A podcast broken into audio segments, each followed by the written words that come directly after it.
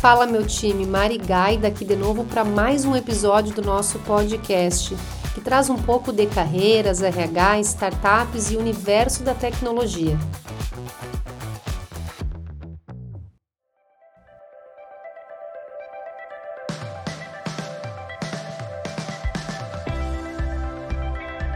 eu não poderia passar por essa primeira temporada do nosso podcast sem falar sobre um tema que para mim é fundamental: a diversidade e inclusão. Esse é um tema bastante polêmico e até um pouco sensível de trazer aqui no podcast para falar com vocês. Eu, como mulher branca, hétero, cisgênera, tenho vários privilégios e enxergo claramente que muitas vezes falar sobre diversidade e inclusão nos exige um lugar de fala que infelizmente hoje eu não ocupo. Mas eu entendo que, tendo os privilégios que eu tenho para me conectar com vocês e falar sobre temas relevantes em relação à carreira e à gestão de pessoas, é também uma missão e um propósito meu falar sobre esses temas polêmicos, trazer esse assunto para discussão e talvez inclusive começar algumas mudanças que são tão importantes não só para as empresas em que a gente está inserido, mas também para a comunidade que a gente faz parte e para a sociedade como um todo. Hoje a gente vai falar sobre conceitos, vamos falar sobre benefícios, sobre alguns desafios e obstáculos que a gente enfrenta nesse tema e também sobre ações para a gente promover diversidade e inclusão nas empresas. Eu acho curioso a gente falar sempre sobre diversidade e inclusão juntos, sendo que cada um desses conceitos trazem algumas características que são diferentes. Quando a gente fala em diversidade, a gente está abrangendo gênero, raça, etnia, religião, orientação sexual, habilidades físicas e mentais, entre outros aspectos que precisam ser levados em consideração quando a gente está falando sobre construir um ambiente diverso dentro das empresas. Já falando sobre a definição de inclusão, a gente está falando em criar um ambiente onde todas as pessoas se sintam valorizadas, respeitadas e incluídas independentemente dessas diferenças, que podem inclusive abranger as características que eu comentei inicialmente quando eu falei em diversidade. E aí eu não posso deixar de pontuar que todas as empresas, independentes do seu formato ou do seu porte, empresas de gestão tradicional, startups, todas elas buscam fornecer produtos e serviços para solucionar problemas que as pessoas têm no seu dia a dia. Então, se a gente está falando em soluções que vão resolver problemas de uma população ampla que tem características muito diferentes entre si, a gente precisa ter também dentro das empresas profissionais que tenham a empatia de se colocar no lugar de cada uma dessas pessoas que podem vir a se tornar nossos clientes e entender as necessidades que elas têm de uma forma muito única e individualizada. A gente só vai conseguir pensar produtos e serviços quando a gente abraçar essa diversidade e realmente pensar no crescimento e no desenvolvimento desses indivíduos e das sociedades em que essas pessoas estão inseridas. E aí a gente já começa a pensar nas vantagens que as empresas e as organizações podem ter tendo um público interno bastante diverso e incluso. Além desse aumento da criatividade, porque a gente vai conseguir realmente pensar no nosso produto e no nosso serviço de uma forma inovadora, a gente vai ter também um aumento da produtividade e uma satisfação dos funcionários, que vão se sentir fazendo parte de uma cultura que abraça essa diversidade, que realmente promove a inclusão de uma forma natural e transparente e que utiliza das características positivas dessas pessoas em prol do desenvolvimento de um produto e de um serviço que realmente solucione os problemas que a gente está buscando resolver. E é claro que quando a gente está falando em empresa, a gente está falando em lucro, em produtividade, em performance. mas muitas dessas organizações já entenderam que elas têm que fazer uma contribuição para a sociedade através das estratégias que elas têm de recursos humanos e de gestão de pessoas. A promoção da igualdade de oportunidades é uma percepção muito importante e que normalmente está presente nas grandes empresas, nas empresas que já assumiram um porte relevante na sociedade e que entendem que também precisam impactar a redução do preconceito e dos estereótipos que estão conectados com pessoas que têm características dos grupos minorizados. E não é à toa que as grandes empresas que já têm sucesso e uma posição consolidada no mercado têm tantas estratégias para diversidade e inclusão. A Mastercard, por exemplo, em 2019, foi considerada a melhor empresa do Brasil para mulheres trabalharem. De acordo com alguns dados divulgados pela própria empresa, 40% da liderança nacional e 30% dos cargos gerenciais são ocupados por mulheres. A PIG, em 2020, lançou o projeto Racial 360 Graus, que prevê iniciativas de inclusão étnico-racial não só nessa cultura interna da própria empresa, mas também viabilizando projetos nas suas marcas e nas empresas parceiras que valorizam e priorizam esse público. A Accenture, uma das maiores consultorias de tecnologia do mundo, tem iniciativas voltadas para mulheres, para pessoas pretas, para a comunidade LGBTQIA,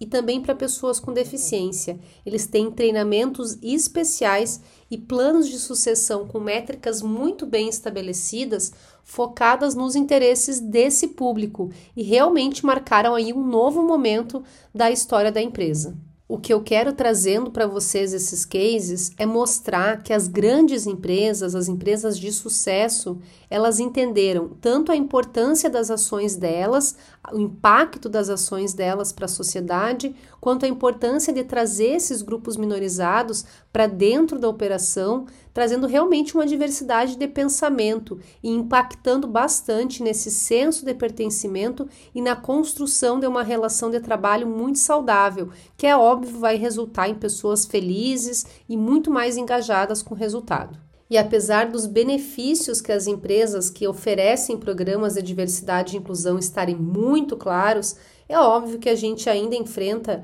muitos desafios e muitos obstáculos. Temos muitas barreiras ainda na promoção da diversidade e inclusão e uma certa dificuldade né, em lidar com esses preconceitos, com os estereótipos que estão muito arraigados na nossa sociedade. A construção histórica que a gente teve, principalmente no Brasil, um país colonizado, em que a figura da pessoa negra, preta e até mesmo da pessoa parda sempre foi colocada numa posição inferior, marginalizada e minorizada. E por isso eu quero muito trazer esse conceito aqui. A gente fala em minorias quando na verdade a gente deveria estar falando em grupos minorizados. Nem sempre essas pessoas representam minorias em números, mas são realmente grupos que são minorizados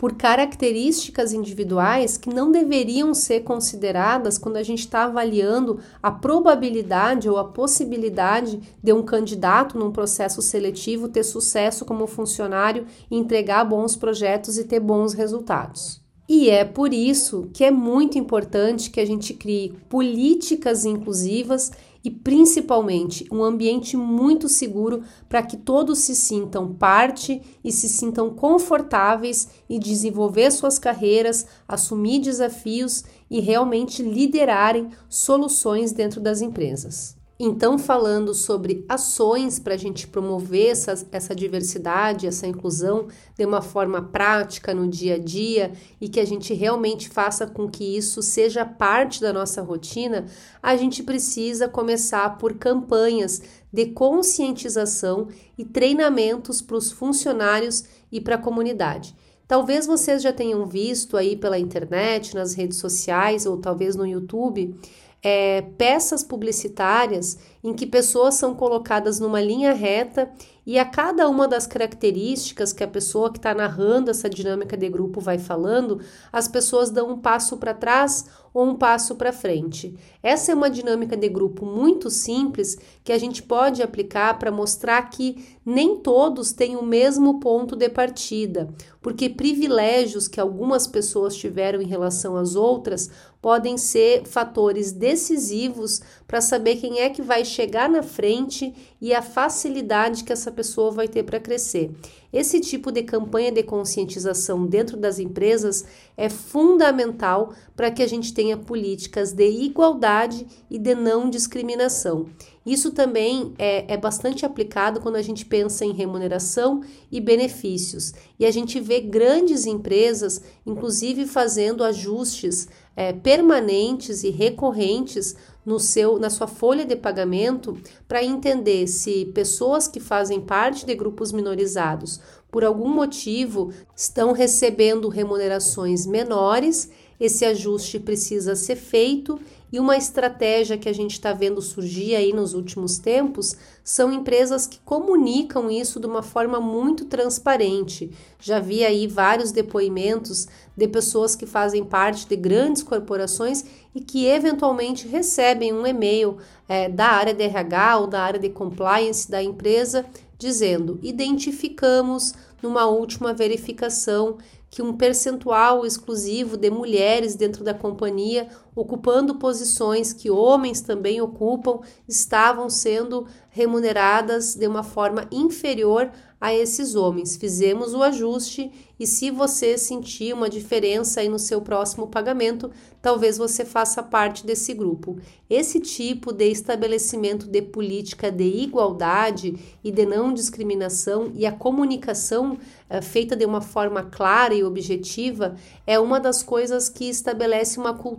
justa e uma cultura, como eu falei, de não discriminação. Essa, essa comunicação transparente ela pode ser difícil para as empresas começarem, porque acaba tocando num assunto muito sensível, mas podem ser fundamentais para uma mudança e para que isso não se repita. As parcerias com organizações que trabalham pela inclusão também são fundamentais, porque são é, pessoas, empresas, organizações que estão muito focadas em se comunicar com o público que elas atendem e conectar esse público com as empresas e com as oportunidades. O que a gente vê mais no mercado brasileiro são empresas de consultoria focadas na contratação de pessoas negras, pretas ou pardas, pessoas indígenas, pessoas com deficiência e até mesmo organizações que se preocupam em apoiar mães solo, mulheres e pessoas que por algum motivo passaram por processos discriminatórios e foram incluídas em grupos minorizados que sofrem com preconceitos e estereótipos que estão tão enraizados na nossa sociedade e que precisam dessas parcerias com as organizações que trabalham por esses grupos minorizados para realmente fazer a diferença. Nós precisamos, de uma forma organizada e estratégica, incentivar dentro das empresas essa representatividade dos grupos minorizados e realmente realizar um diálogo entre diferentes grupos para entender quais são as estratégias que se encaixam para o nosso público. É a gente colocar realmente na mão das pessoas que estão sofrendo com processos discriminatórios preconceitos e dificuldades no dia a dia por causa das suas características individuais e promover dessa forma não só a conscientização, mas com que os próprios funcionários tenham o poder e a influência de criar estratégias, ações e iniciativas para realmente criar um ambiente seguro para todos e garantir políticas inclusivas que assegurem que esses processos discriminatórios e preconceituosos não aconteçam nunca mais. Eu poderia continuar falando sobre ações, estratégias e iniciativas de diversidade e inclusão por muito mais tempo que esses poucos minutos que a gente tem aqui para conversar. Eu realmente acredito em a gente fortalecer as nossas diferenças, mas hoje eu queria iniciar essa discussão com vocês, falar um pouco sobre esses conceitos de diversidade e inclusão, sobre os benefícios dessas estratégias para as empresas, também trazer um pouco aí dos desafios, dos obstáculos e realmente falar em ações que promovam diversidade e inclusão nas empresas. O meu objetivo aqui hoje foi também é, incentivar todos vocês a abraçarem essa diversidade, tanto na sua comunidade quanto no seu ambiente de trabalho, e buscar promover dentro da empresa ações e estratégias que possam ir contra essa realidade que nós temos de preconceito, de discriminação e que precisa terminar. Esse então foi o começo aqui do nosso bate-papo e é claro que eu vou esperar o feedback de vocês lá nas minhas redes sociais, tanto no Instagram quanto no Twitter, no TikTok e é claro no LinkedIn, em que eu sempre compartilho boas práticas, ideias e estratégias que vocês podem aplicar para garantir que esses temas que a gente traz aqui no podcast façam parte do dia a dia da sua empresa. Muito obrigada pela companhia de vocês em mais um episódio do nosso podcast. Vou esperar vocês lá nas minhas redes sociais e até o próximo episódio. Um abraço, meu time!